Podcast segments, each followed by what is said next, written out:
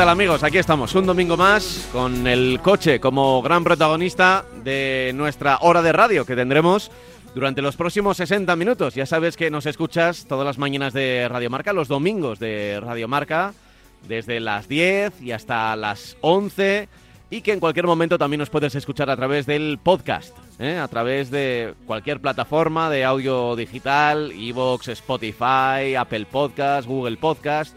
Ahí siempre vamos a estar cada semana en nuestra cita habitual con el coche nuestro de cada día y con Francis Fernández, que ya, ya está aquí a mi lado radiofónicamente hablando. Hola Francis, muy buenas. Hola, buenos días, Pablo. ¿Qué tal? ¿Cómo ha ido la semana?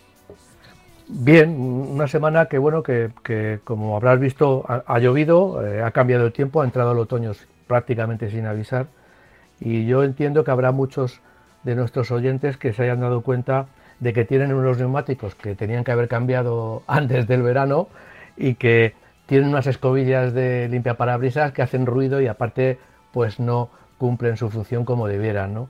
Siempre nos pilla el toro, la verdad es que es una norma general, pero bueno, una cosa es que nos pille el toro y no hagamos nada y otra cosa es que nos pille el toro y enseguida tratemos de solucionar el problema, cambiemos las escobillas para que ha llovido la semana esta semana que acaba, pero la semana que viene seguramente puede va a seguir lloviendo, con lo cual bueno, estamos en un buen momento de solucionarlo, cambiar las escobillas para que veamos perfectamente y eh, revisar los neumáticos, llevarlos si no sabemos a un, a un eh, profesional del, del, del, tema y que lo miren y que nos digan si, si tienen muchísimos años, si tienen buen dibujo, porque ya sabemos que poco dibujo y agua es hacer oposiciones a tener un, un accidente importante.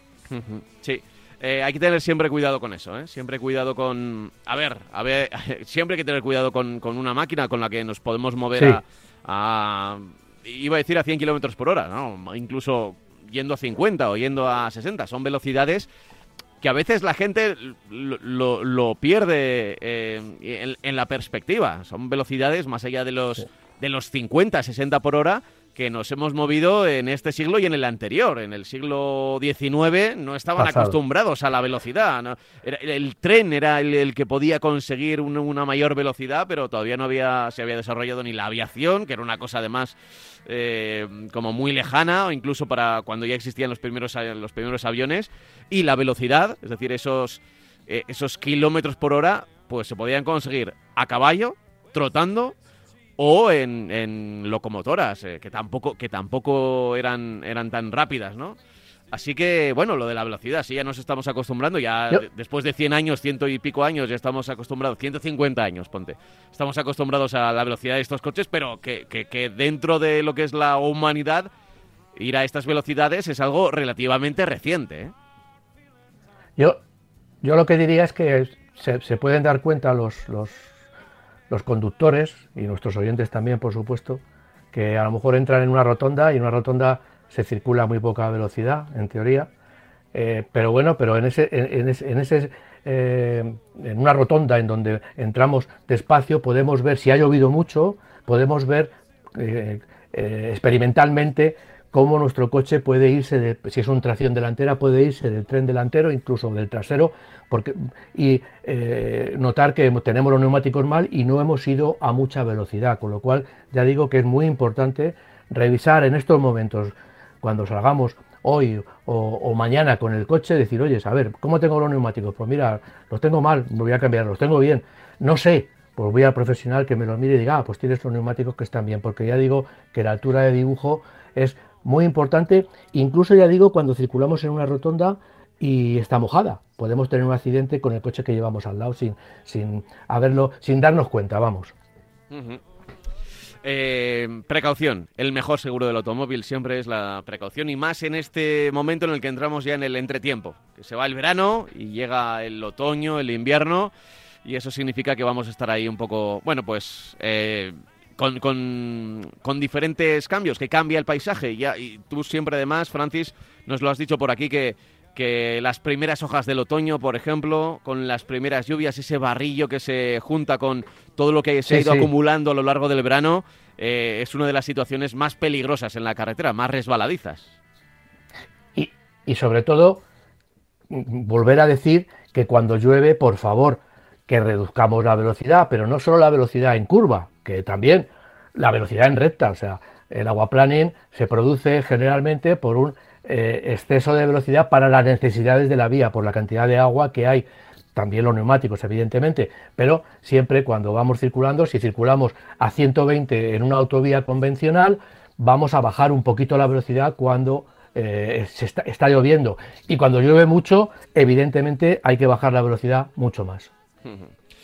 Bueno, pues dicho esto, voy a recordar que tenemos un correo electrónico donde si quieres nos puedes dejar cualquier comentario sobre, sobre mm, la precaución, sobre una duda a la hora de comprar un coche, sobre eh, algún problema que hayas tenido con el coche, algo que te haya surgido, algún ruidito, que estos siempre son los más complicados porque es muy difícil trasladarlo, trasladar qué le pasa a un coche, ¿no? A través de un correo electrónico, pero nuestro correo electrónico es marcacoches@radiomarca.com marcacoches.radiomarca.com. Así que creo que ya está dicho, podemos empezar y lo hacemos además con uno de estos temas que está llamando mucho la atención, las nuevas normas que ya se aplican después del verano. Nuevas normas de circulación, claro. Sí. Todavía tienen que aprobarse, están surgiendo escollos a esa aprobación. Eh, por ejemplo, vamos a ver lo que ya sabemos que va a cambiar cuando se aprueben. El sujetar el móvil con la mano. El móvil, cuando estemos en el coche, en teoría y en la práctica, el móvil no lo podemos tocar. No lo podemos tocar ni para poner un nuevo destino en el navegador, ni para ver lo que tiene la pantalla. Es decir, eso nos va a costar ahora mismo seis puntos. ¿eh? que yo le doy mucho valor a los puntos, mucho más que el tema económico, porque sabemos que cuando nos quitan todos los puntos, pues nos crea muchos inconvenientes para recuperar el carnet si nos, si los hemos perdido recuperar esos puntos. Eh, se podrá seguir usando como GPS el teléfono, pero deberemos mm, poner el destino antes de arrancar el coche, antes de empezar la marcha, cosa que también deberíamos hacer con los GPS, con los navegadores convencionales que llevamos en nuestro vehículo. Entonces ya sabemos que eh, tocar el teléfono, que nos vean con el teléfono en la mano, eso, independientemente de lo que estemos haciendo, supone una multa económica y la pérdida de seis puntos.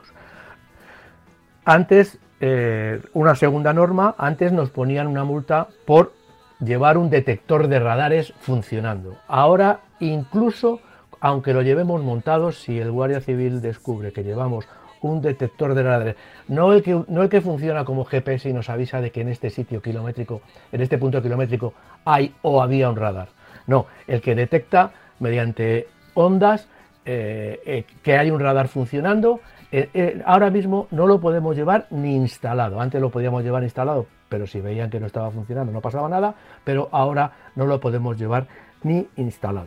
Es interesante esto que cuentas porque... O sea, llevar un detector hay, que dejar claro que cuando tenemos un GPS y, te va avisando de los radares, es porque por la normativa de nuestro país, eh, siempre que haya un radar, tienes que estar avisado de alguna manera. ¿eh?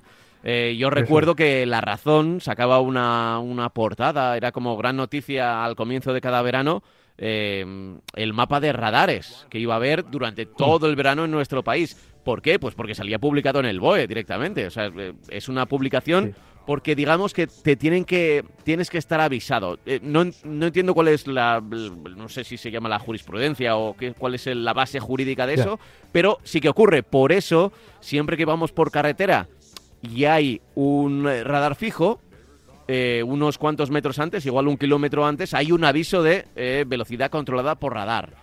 Eh, a veces ese radar está vacío, a veces ese radar no existe. Eh, pero ¿qué ocurre cuando hay un coche que está esperando en un punto kilométrico? O, bueno, pues eso tiene que aparecer en algún lado y hay una comunicación pública donde, donde se hace. Por eso que todos esos datos vayan a un GPS y que en el GPS, que no es más que un ordenador, te diga, oye, pues aquí eh, hay... El, en, teoría lo que te está diciendo aquí, aquí el BOE dijo que podía haber un helicóptero o que podía haber un o que podía haber un, radar, ¿no? Eh, y, los que están fijos, pues ya te los avisa, evidentemente. Eso es lo que te hace un GPS, nada que ver con un detector de radares que utiliza ya ondas de frecuencia y que se, se da cuenta donde, donde hay, ¿no? Donde aparece un, radar. Donde hay un radar móvil. Eso es. Y, y exactamente, o sea, es un detector, ya digo, que no un, el sistema que nos lo sitúa y puede estar o no. Esos son tres puntos de carné los que, los que, los que nos van a quitar si llevamos eh, este sistema.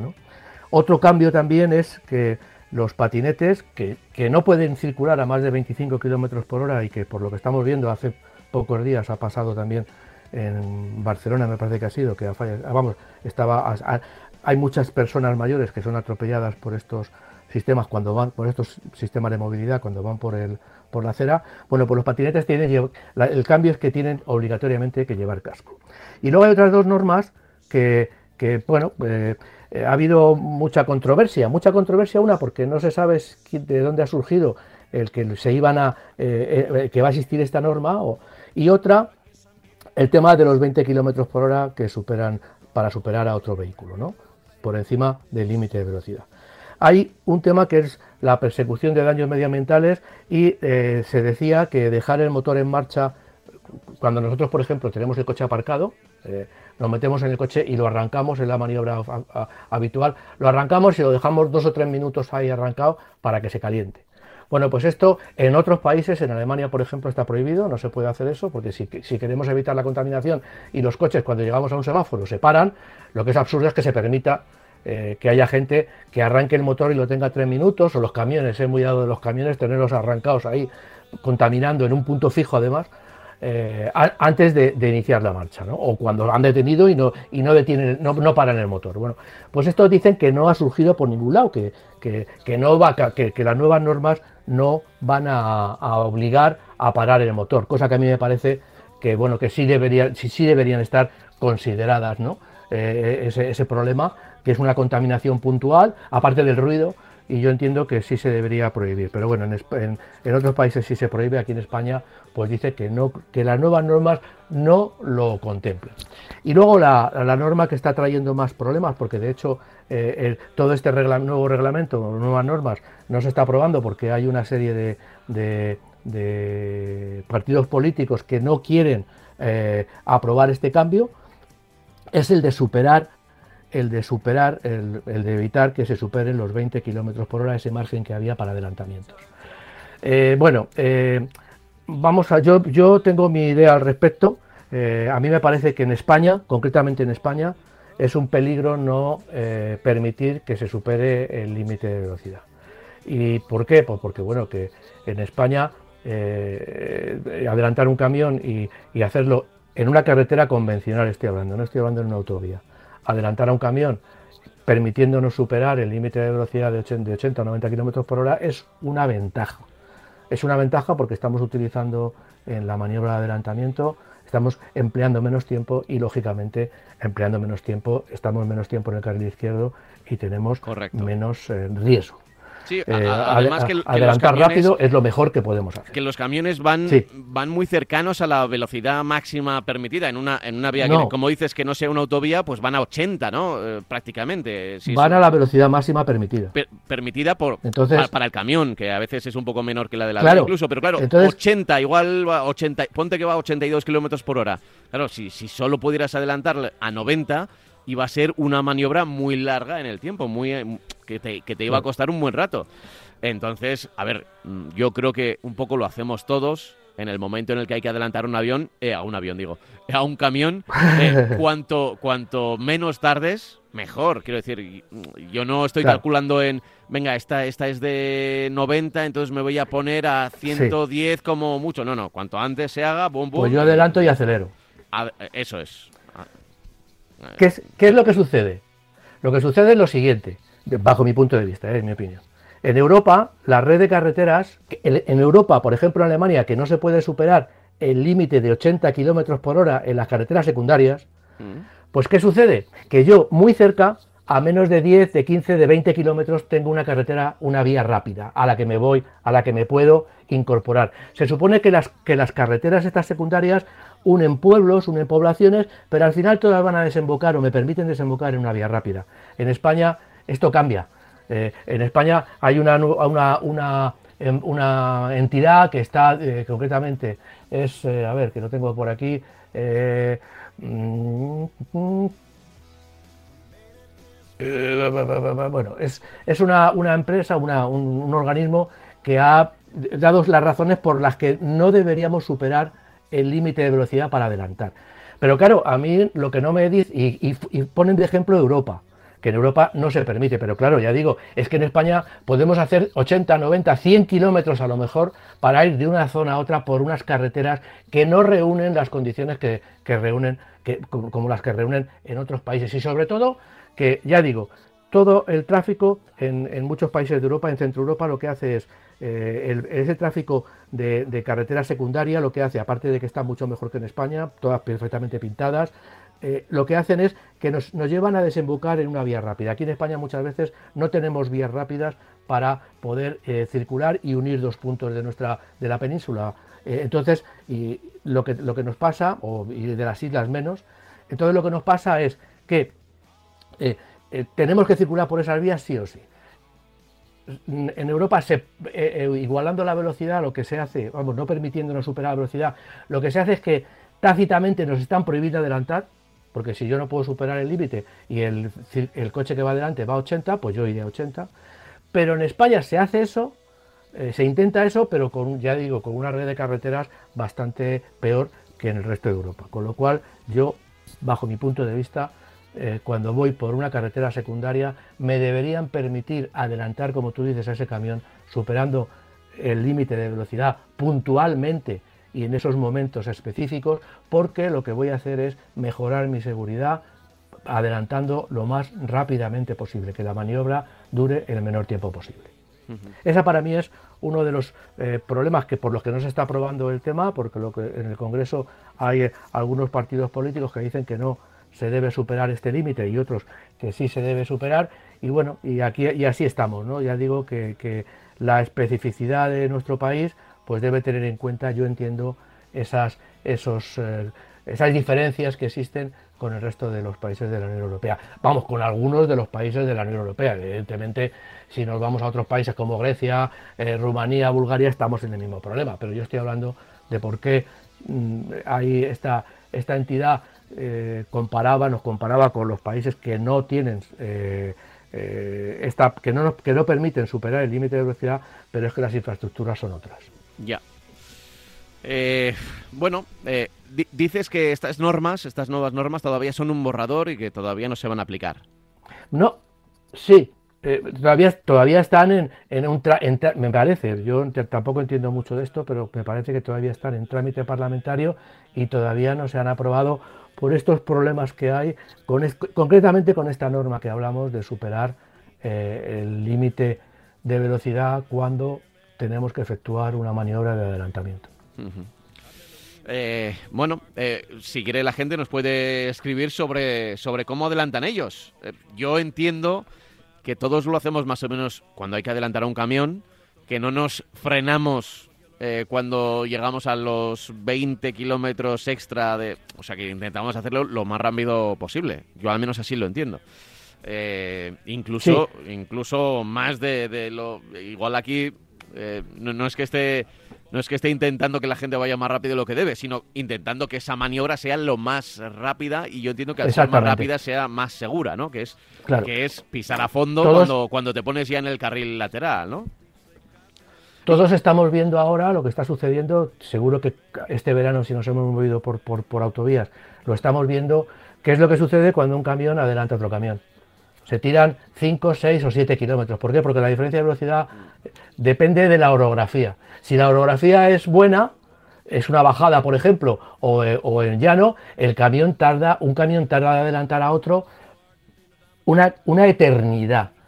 ¿Eh? Que eso debería también, digamos que regularse. Porque, bueno, eh, la diferencia de velocidad a lo mejor entre un y otro es un kilómetro por hora y, claro, en un kilómetro por hora pues estamos hablando de metros, de, cientos de metros, ¿no? Que, se mantienen los dos camiones en paralelo. Eso evidentemente en una carretera convencional sería un peligro enorme, ¿no? Y lo, y lo podemos notar. Bueno, pues, pues yo entiendo que ya digo que, que, que las carreteras convencionales pues se debería permitir que los turismos por lo menos adelanten a un camión o adelanten a otro, vehículo lento con la mayor seguridad. Y la mayor seguridad es que aprovechen esa diferencia de velocidad que puede establecerse cuando un coche más rápido puede adelantar a otro. ¿Te parece que leamos algún correo electrónico? Perfecto. Vale, pues eh, mira, voy a leer eh, uno que nos habla de coches eléctricos. ¿eh? Fíjate. qué raro, ¿verdad? qué raro. Qué raro. Bueno, dice, buenos días, lo firma Jesús desde Pamplona. Tras darle muchas vueltas he decidido pasarme al eléctrico. Hago a diario 200 kilómetros y tengo opción de carga en garaje, pues vivo en un edificio nuevo con preinstalación para carga eléctrica en cada plaza de garaje. He pensado en el Kia EV6 GT Line de 168 kilovatios, 230 caballos, eh, long range. El coche me parece bonito y la autonomía que indica me vale de sobra. Además, la marca la conozco bien. He tenido un Sorento, un Picanto, un Cid y ahora tengo una Carens. Y mi experiencia ha sido muy, muy buena y la garantía de 7 años sigue sin tener rival. Mi gran duda es comprar un coche sin poder probarlo. Nunca antes lo he hecho. Eh, ¿Tenéis información de primera mano de este vehículo? ¿Lo habéis probado? Gracias y enhorabuena por el programa, aunque una recomendación se agradecería un programa más centrado en los coches y menos en lo, en lo que los rodea, combustible, impuestos. Hay días que una hora de programa eh, tan solo se habla de uno o dos modelos. Queremos más. Pues apuntamos este consejo de Jesús, que es verdad que antes eh, hablábamos mucho de, muchos más modelos, es, cierto, pero a mí me da que si dejamos de lado la movilidad, creo que perdemos una parte importante de los coches. Pero bueno, no me, no me voy a meter en eso ahora, sino vamos con el, con el Kia V6 eh, GT que dice que, bueno que se va a pasar a lo eléctrico, que lo tiene muy claro. Bueno, pues a mí me parece, si, si lo tiene muy claro, que, es un tema muy particular, eh, que lo, tenemos que decidir evidentemente cada uno de nosotros si un coche eléctrico nos da la suficiente eh, practicidad o nos, nos, nos, soluciona nuestros problemas de movilidad, pues me parece que me parece estupendo, vamos. Concretamente el Kia EV6 es uno de los coches, digamos, que podríamos decir más adelantados en, este momento. Eh, es una, podríamos decir, una berlina, prácticamente un dos volúmenes, un coupé, porque por, si, juzgamos por la inclinación de la, de la luneta trasera, muy avanzado, ya digo, en el tema del estilo exterior y muy avanzado, mucho más avanzado todavía en el tema del interior. Es un coche, lleva una enorme pantalla digital, bueno, es un coche como, como todos, como muchos de los coches eléctricos que están llegando de, de, alto nivel. No estamos hablando, evidentemente, de un coche eléctrico más utilitario. Estamos hablando de un coche con un nivel, entre otras cosas porque eh, arranca por un, con un precio de 44.000, alrededor de 44.000 euros. Lógicamente aquí hay ayudas, hay concesionarios que hacen más descuento y lo que he dicho, vamos desde 44.000 a 64.000 eh, euros. Eh, él dice que quiere el de la, el de la carga, eh, carga extendida, que creo que llega a los 500 y poco kilómetros de autonomía. así que, bueno, autonomía extendida, si hace 200 kilómetros al día le da evidentemente de sobra e incluso para, para un viaje largo, ¿no? Como decías tú, y me gustó mucho el, el otro día remarcarlo, ahora no solo tenemos que mirar la autonomía, sino cuánto tarda esa batería en cargarse, que es otro de los datos que vamos a tener en cuenta, porque no es lo mismo, vale, si tienes una, una, una autonomía de, de 500 kilómetros, pero cada vez que quieras cargarla al 80% tienes que estar cuatro horas.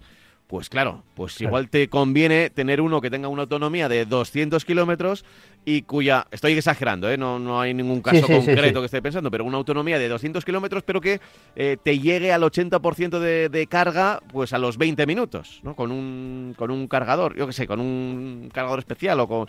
Eh, esas cosas son las que vamos a tener que tener en cuenta ahora, no solo la, la autonomía, sino el tiempo de recarga, la carga ultra claro, Claro, Para mí es fundamental y yo creo que en eso se está trabajando mucho con el tema, no solamente con el tema de los cargadores, eh, sino también con el tema de los sistemas, de los, de los sistemas que hay de carga interiores en el vehículo. Y las baterías también, lógicamente.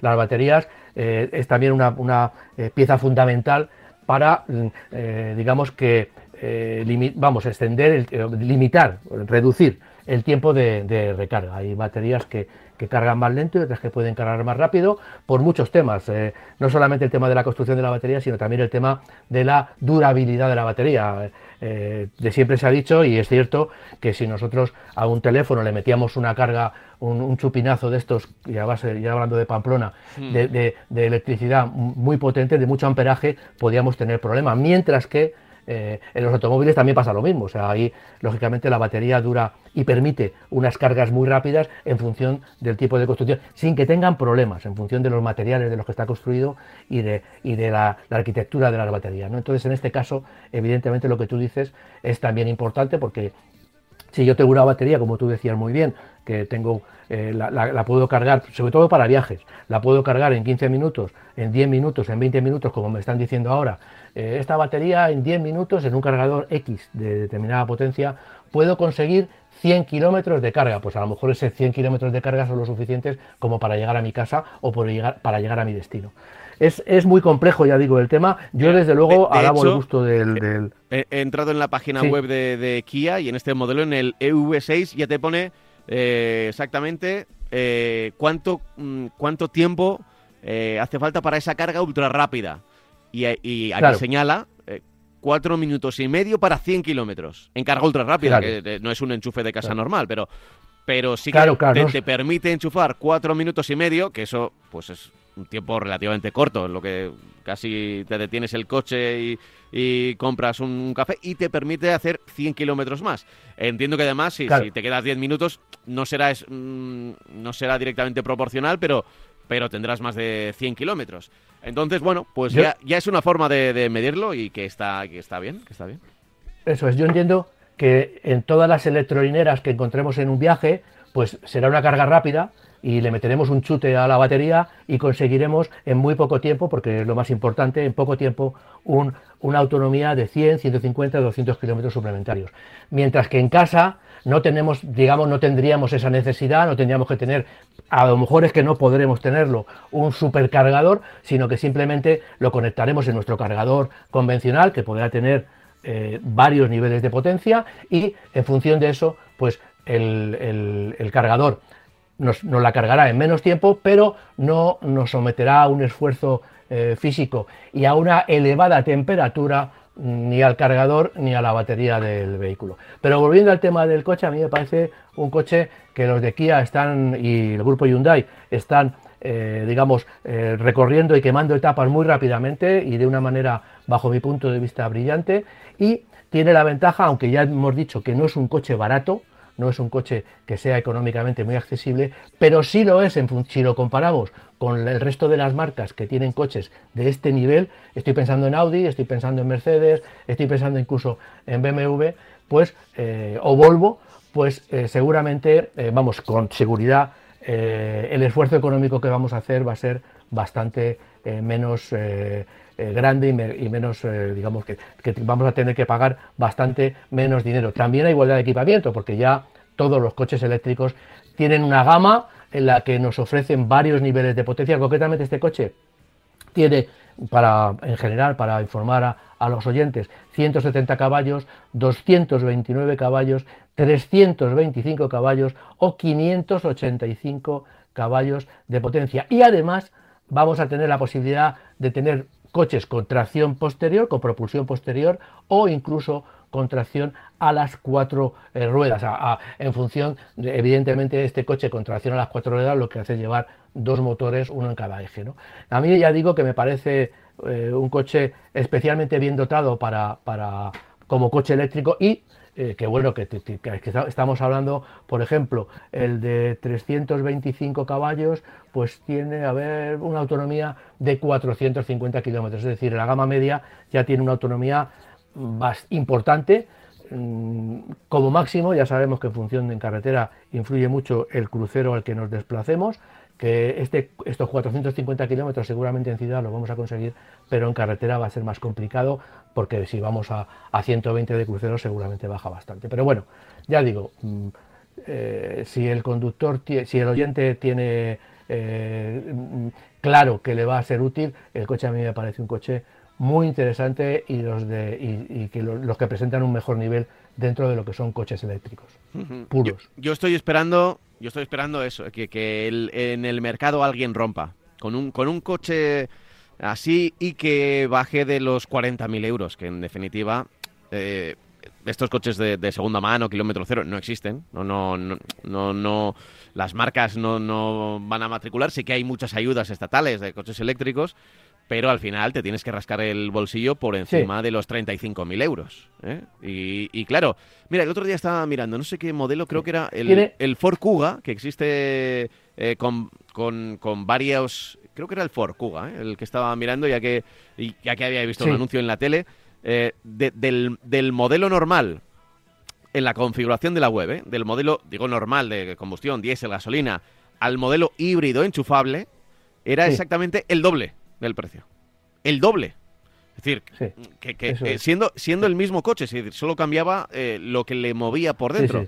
Eh, es evidente mm, que, es demasiado cambio. Es verdad que al ser híbrido, en el fondo lo que haces es sumar una tecnología, porque digamos que conserva la gasolina y añade la electricidad, ¿no? Y es a la vez un poco más, más complejo.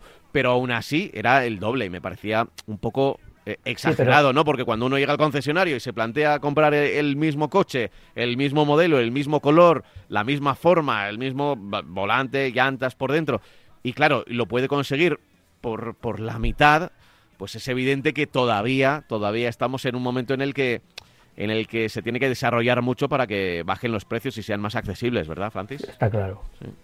Eh, está claro que nos falta mucho recorrido eh, en ese sentido en el sentido económico. Las marcas están haciendo, están intentándolo, pero bueno, el tema es eh, ya no un híbrido enchufable, sino un coche que en teoría, en teoría es mucho más sencillo técnicamente, que es un coche eléctrico puro, pues tiene unos precios que, bueno, que ya digo, estamos hablando de este y estamos hablando de que para llegar a un coche de 170 caballos, que no está mal, ¿no? Pero son 44.272 euros, cuando seguramente un coche de similares características con un motor eh, diésel similares características, o parecidas, pues a lo mejor lo podemos encontrar por 30, 32 mil euros. Es mucho dinero de diferencia para meternos en este coche que, que, bueno, que tiene su encanto, bajo mi punto de vista tiene su encanto y desde luego si comparamos coches eléctricos con coches eléctricos, este coche está a muy buen nivel.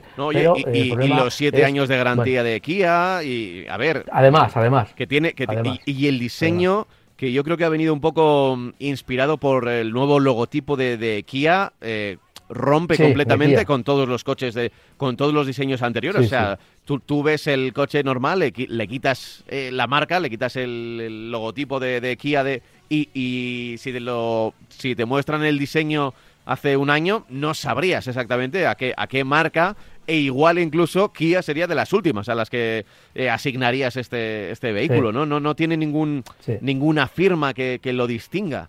Puede parecer un, Renault, puede parecer incluso coches de, una gama un poco más, más alta, ¿no? Que podría ser pues un, Volkswagen o... A mí me recuerda a Volvo, pero bueno. Sí, o un Volvo, sí, en efecto. Pero vamos. O un Volvo, sí, sí.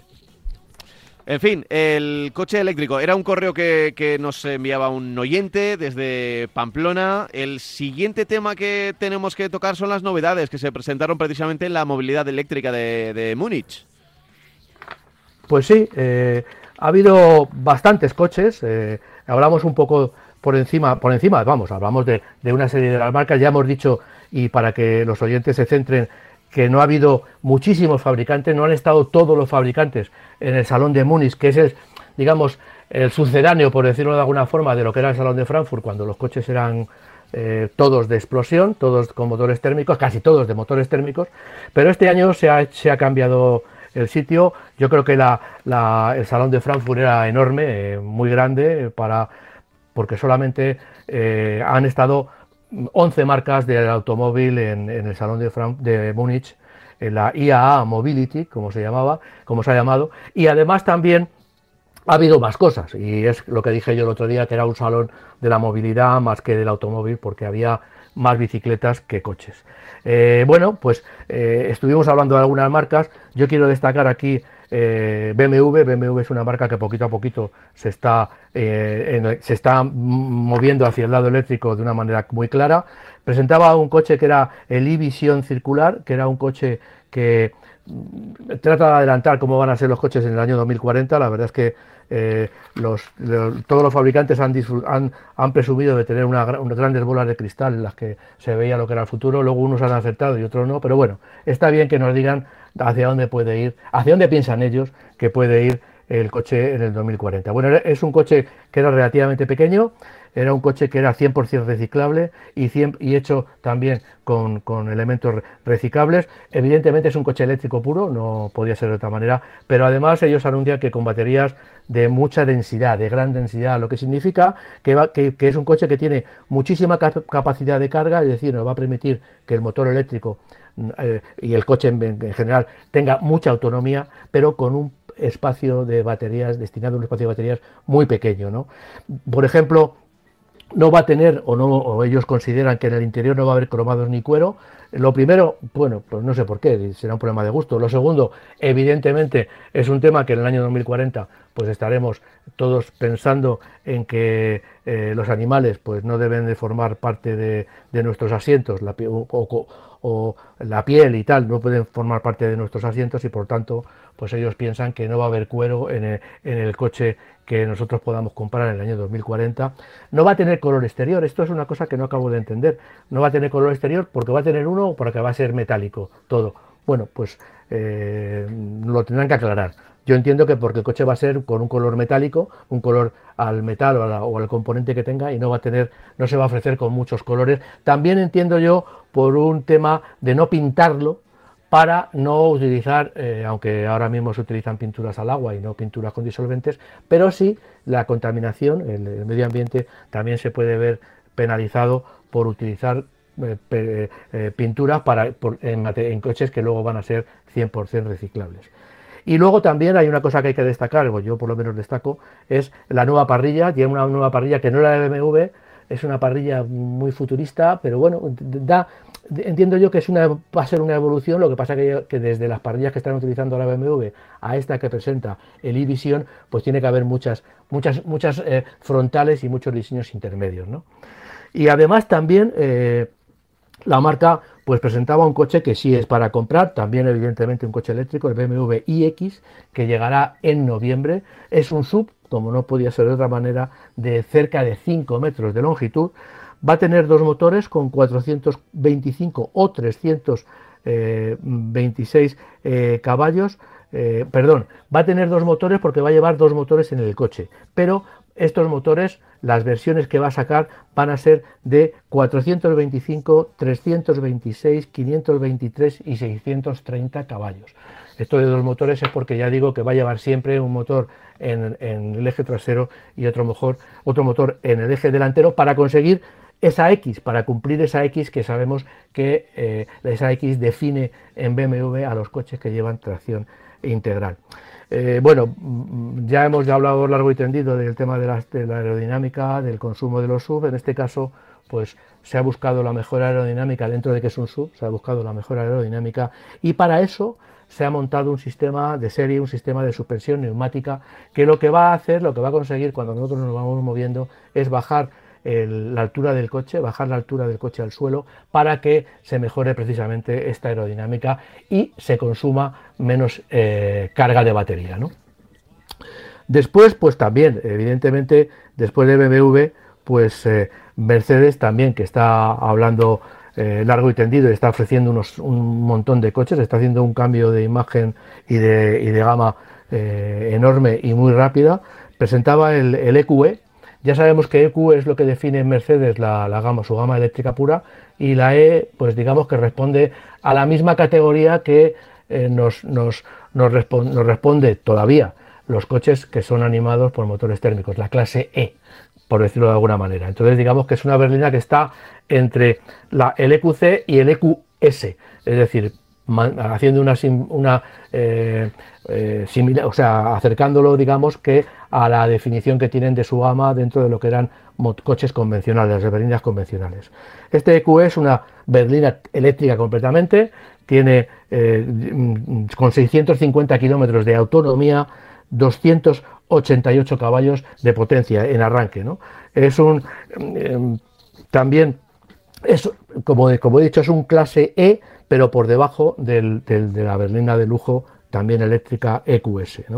Eh, el EQS 350, que es como se va a denominar este coche, ya digo, tiene 288 caballos, tiene en todo el salpicadero, eh, es una pantalla desde el, todo lo que todo lo que está delante de los dos ocupantes, del conductor y del acompañante, es una enorme pantalla. Lógicamente, eh, se habla del EQE, eh, se ha definido una mecánica, pero evidentemente va a tener una gama eh, completa y diferente. Y luego también el EQS, lo presentaba en el salón, el, AMG EQS, que es pasarle todo el pedigrí de AMG a la berlina más grande de la marca, con 650 y 750 caballos. Por supuesto, eh, con una, amplia eh, gama de elementos eh, de lujo, con muchos programas de funcionamiento combinados, mm, para conseguir los mejores resultados tanto en confort como en prestación. Prestación que lógicamente lo que primero busca un coche que se, que se denomina AMG, es precisamente eso, su prestación. Y, luego última, y luego también tenía un coche que, bueno, que, mm, no es la primera vez que aparece porque ya ha estado, ya ha estado en, eh, todos los, eh, en Las Vegas, en, 2020 estuvo el coche este, una, una primera evolución de este coche, eh, lo llaman AVTR y es un coche que se conduce con la mente, o que digamos que se anuncia que se va a conducir con la mente. Que se conduce con la mente. Se conecta en el cerebro, tenemos conectados una serie de electrodos, yo entiendo que será un casco que, que nos pongamos, y se va a permitir controlar diversas funciones mediante la mente. ¿no? O sea que, bueno, el, aparte, en vez de ser autónomo, digamos que nosotros no, se va no lo vamos a conducir de una manera convencional, sino vamos a conducir eh, por la mente. Bueno, esto es, digamos que es una idea de futuro, se está desarrollando, se está estudiando, eh, ahora llega desde el año 2020 que se presentó ahora en el Salón de Múnich, pues ha habido una, una mm, versión más evolucionada y bueno, que se podía probar. Eh, y bueno, lógicamente esto es una idea de futuro que no sé si se, se plasmará en algo real o quedará un poco para, para, futuros desarrollos de otra serie de cosas y de otra serie de tecnologías en el coche. ¿no? Pero bueno, un coche que se, se, conduce con la mente, pues, pues vamos a ver lo que, lo que da, cómo se hace y, supongo que a ver lo que da de sí ¿no? en el futuro. ¿no? Y luego también, pues eh, eh, Porsche, lógicamente, está desarrollando eh, nuevos vehículos para, adelantándose en definitiva a lo que es la llegada de, los coches puramente eléctricos y presentaba el Mission R. El Mission R es un coche que no va a llegar a, la, carretera, es un coche de competición, un coche que con sus 1100 caballos lo que intenta es, eh, ya sabemos que todos los fabricantes, aparte de, competir en, determinadas especialidades del automovilismo deportivo, lo que hacen es que fabrican coches y se venden, los llamados carreras cliente. Yo soy un cliente, compro ese coche para competir en determinados campeonatos, ¿no? Eh, de una forma privada. ¿no? Entonces este coche pues es un coche que totalmente eléctrico, ya digo, de 1100 caballos y que está pensado para que el conductor, cualquier comprador, lo compre y se dedique a competir en, solamente en circuito. No es un coche que vaya a poder circular por carretera. ¿no? Eh, bueno, eh, además también hay que mencionar que en, el, que en el Salón de Múnich ha habido nuevos fabricantes el coche eléctrico pues se presta a que fabricantes que nunca habían estado, eh, marcas, empresas que nunca habían estado en este terreno, pues se metan, decidan entrar. Eh, por ejemplo, Xiaomi, que es una fábrica de teléfonos, pues ya ha decidido y ha mm, anunciado que va a vender automóviles eh, eléctricos. Y también estábamos hablando de, en el salón se presentó la italiana XEV, que presentaba un vehículo, el Jojo, eh, un vehículo italo-chino, un vehículo que se, que, se ha desarrollado entre, esta marca y un fabricante chino. Es un coche pequeñito, va a pesar 800 kilos, tiene la ventaja que en toda la red de gasolineras de Ajip va a poder, se van a poder cambiar las baterías, es decir, yo, yo voy a llegar a la, a la, gasolinera o a la electrolinera y como, como se hacía antes con el butano los taxistas, ¿no? Yo voy a llegar y voy a decir, oiga, mire, el coche no, ya, no, ya, no, ya no tengo batería, me van a quitar las que yo tenga rápidamente en cinco minutos, me van a quitar las que yo tengo y me van a poner unas eh, recargadas, ¿no? Entonces, bueno, esta es una idea que, que, se, tiene, se, va a tener también en cuenta, yo entiendo, en los coches más pequeños del, segmento de los coches eléctricos. Es una buena posibilidad que, en una gasolinera pues me cambien las baterías por poco dinero y que además incluso no sean mías y no las tenga que pagar o, tenga un depósito como, como hacemos con los cascos de, la, las bombonas de butano para que los oyentes nos entiendan. ¿no? Y además también la ventaja que tiene este sistema es que el coche, digamos que en Italia se va a empezar a vender por alrededor de 13.900 euros, ¿eh? que es, una, es, un, es un precio bastante bajo, y, y, esto sin ayudas, es decir, es el precio con el que, nos cobra el fabricante y luego cada gobierno, si tiene ayudas, nos vamos a poder rebajar bastante el precio. esto, yo entiendo que esto es lo que ha dado de sí, eh, lo más importante que ha dado de sí el eh, Salón de, de Múnich de, de este año, ¿no? Ya, bueno, no, no, es poco. A mí lo del coche este que se conduce con la mente, ¿qué quieres que te diga? eh, bastante bastantes cosas tenemos en la cabeza ya.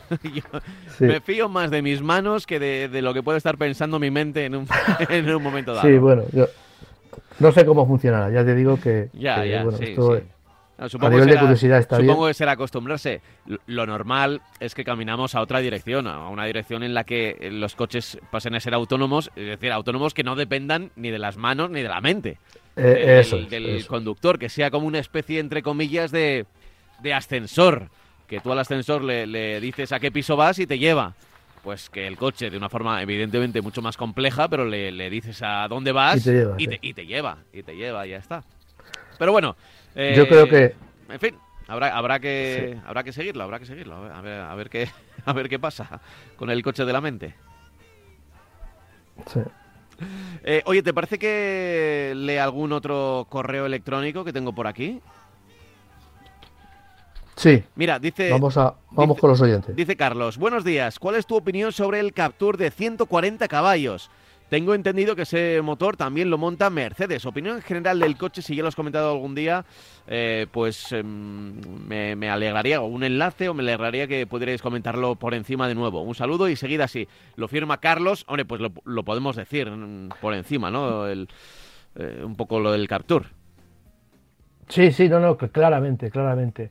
El, el Captur ha vivido, ha sido líder de ventas en, la, generación anterior. Eh, y ahora con el nuevo cambio, yo creo que, como he dicho siempre, Renault cada vez que cambia un modelo le hace avanzar eh, enormemente. Y en este, tanto en calidad percibida como en materiales, en su forma de, andar, de, moverse en carretera, de moverse en ciudad, en su comportamiento en general. A mí me parece que este coche ha mejorado muchísimo la, eh, la calidad percibida, ya digo, y la calidad de materiales. Es más coche que el anterior, por decirlo de alguna manera, el nuevo Captur, y sobre todo ha eh, ampliado, por decirlo de alguna manera, eh, sus capacidades en el sentido de le ha incorporado las nuevas tecnologías eléctricas que yo creo que son los que establecen también un antes y un después en esta, en esta gama. ¿no? Eh, el, coche supongo que se referirá al 140 eh, caballos de eh, microhíbrido. si es 140 caballos, tengo que decir que este coche lleva también un motor, hay una versión E-Tech que es un híbrido enchufable Apunta de 143 que es el motor que también monta Mercedes. Que esto ya sabemos que entre Renault y Mercedes ha habido durante varios años ha habido algo de, eh, ha, habido, ha habido acuerdos para utilizar bueno, motorizaciones. Eh, sigue habiéndolos, o sea, sigue, sigue habiendo acuerdos. Eh, lo que pasa que yo, a mí me parece que el que monta Mercedes es el 140, el coche de 140 caballos, el, que lleva también una ayuda microhíbrida, ¿no? Entonces, este coche, a mí ya digo, me parece, eh, ya sabemos que lo del sistema microhíbrido pues nos sirve para ahorrar consumo, pero sobre todo nos sirve para llevar una etiqueta que nos, que nos beneficia más, eh, para movernos por determinados lugares. Bueno, es una ventaja que yo creo que se va a acabar dentro de poco. Pero bueno, pero no deja de ser, eh, no deja de, no, tenemos que dejar de destacar que este coche lo que hace es, con ese sistema microhíbrido, conseguir, por ejemplo, un consumo de 5,7 litros a los 100 kilómetros, con lo cual, bueno, pues es un consumo para 140 caballos bajo y que, ya digo, nos va a permitir también un ahorro eh, importante en el, en, el, en el, precio de los desplazamientos. A mí ya digo que en general, el, yo moviéndome en la zona del Mediterráneo, donde voy bastante a menudo, pues yo la verdad es que lo he visto, eh, los veo muchísimos porque los utilizan mucho para alquiler y a mí me parece que es un coche que cada vez me, vamos, me, me, gusta muchísimo el, el, estilo, las formas, eh, en fin, yo creo que es un coche que le va a, que le va a, a, permitir a este oyente pues estar satisfecho con él sin duda alguna, vamos. Sí, pues esa es la respuesta eh, para Carlos. Eh, Captur, ya hemos hablado muchas veces de él y de esta motorización, pues sin ningún tipo de, problemas. Eh, y tengo por aquí otra de Alberto que dice lo siguiente. No sé si tenemos tiempo, ¿verdad? Sí, sí, muy rápido. Hola, buenos días. Os llevo escuchando desde hace cuatro capítulos a través del podcast. Quisiera saber si hay algún, algún episodio que habéis dedicado al Suzuki Vitara, concretamente al modelo de 2017 y ha adquirido uno comprado en el 2018, un 1600 de 120 caballos, motor atmosférico, tres cilindros. ¿Qué tal son y qué resultado dan? Ese motor eh, en concreto, ¿quién lo monta? La verdad es que estoy contento con el coche ya que tiene un consumo muy bueno, entre 5.7 y 6.2. A ver, eh, nuestro oyente ya ha hecho la compra, así que poco... poco eh, poco tiempo para arrepentirse, pero... a ver, yo creo en su momento sí que hablamos de, del Vitara, ¿no? Sí, sí, yo además yo además puedo decirle que le he conducido, le conduje la, en la presentación, que a mí me parece un coche eh, con una relación calidad-precio muy interesante. Eh, es un coche también que curiosamente, aunque el aspecto no lo parece, te permite circular por campo, por, yo me lo he metido en sitios por cruzando ríos y tal, pues que sorprende un poco la capacidad que tiene este coche, el Vitara nuevo, la capacidad que tiene de moverse, porque parece más un sub que otra cosa, ¿no? Y luego, pues bueno, ahora mismo eh, se lo ha comprado, si es reciente, todas las motorizaciones ya llevan el 1400 con el sistema de hidratación suave y ya te digo que, bueno, no, no tengo nada que, reprocharle. A mí me parece, ya digo, un coche que la calidad de Suzuki está también demostrada en la calidad de motores y la calidad de, la fiabilidad, por decirlo de, otra forma. Y yo creo que es un coche que, bueno, que tiene 4 metros, eh, tiene un maletero de 375 litros, eh, una potencia de 129 caballos y, evidentemente lo que le estaba diciendo justamente le está sacando 5,7 o 6,2 que es un poco lo que consume tanto el dos ruedas motrices como el cuatro ruedas motrices. Yo entiendo que será el que tiene será un dos ruedas eh, motrices. Vamos, sin problema. Yo ya digo que Suzuki es una marca que me encanta y que hace tiene una gama cada vez más grande, pero tiene una gama muy limitada y que la verdad es que da unos resultados bastante, bastante satisfactorios también.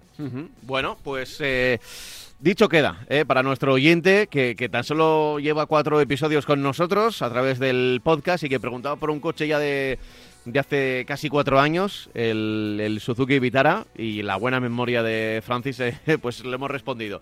Más o menos, eh, él, está contento con el coche, así que nosotros también contentísimos de seguir eh, intentando poner algo de luz en un mundo a veces tan desconocido como es el, el del automóvil.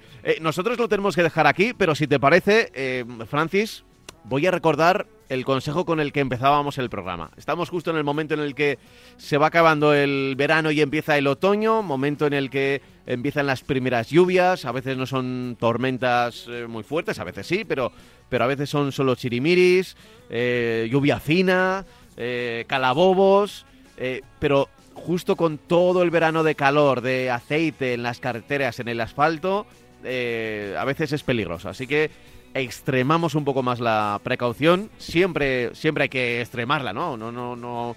Si, somos precavidos, somos precavidos. No, no es un 50%, un 70%, pero siempre tener un poquito más de, eh, de, visión. Porque la vida pone trampas, ¿eh? La vida pone trampas. Y puede haber ahí una trampa a, la vuelta de la esquina. Y sobre todo que, que, que la máquina, como diría un italiano, esté perfectamente mantenida. Y, que para que por lo menos nosotros hagamos, hay muchos imprevistos, dependemos también del resto de los conductores, pero que nosotros vayamos perfectamente eh, pulcros en el sentido de buenos neumáticos eh, y el coche en perfectas condiciones. Eso se trata, de eso se trata. Pues dicho queda, bueno, voy a recordar el correo electrónico marcacoches@radiomarca.com, marcacoches@radiomarca.com, que podéis seguir a Francis en las redes sociales, minfofrancis, arroba minfofrancis, tanto en Twitter como, como en Instagram. Y que, y que bueno, que la semana que viene estaremos de nuevo aquí para hablar del coche nuestro de cada día, de la electricidad, de los híbridos. Y me voy a quedar con el consejo de oyente que nos ha dicho que antes eh, hablábamos de muchos más modelos y que ahora hablamos de otras cosas, de impuestos y de... Bueno, pues puede que tenga razón. Así que, venga, vamos a intentar eh, no perder la visión de, los modelos y, La semana que viene, la semana que viene, sí, sí. Hablaremos, hablaremos de coches nuevos que eh, se van a presentar de aquí a final de año, no que se van a presentar, sino coches que están en pleno lanzamiento y que tienen, eh, digamos, que son muy, tienen mucho interés para la compra de coche nuevo de aquí a final de año, que hay varios y muy interesantes. Será la semana que viene. Hasta entonces, Francis. Venga, un placer, hasta luego. Chao.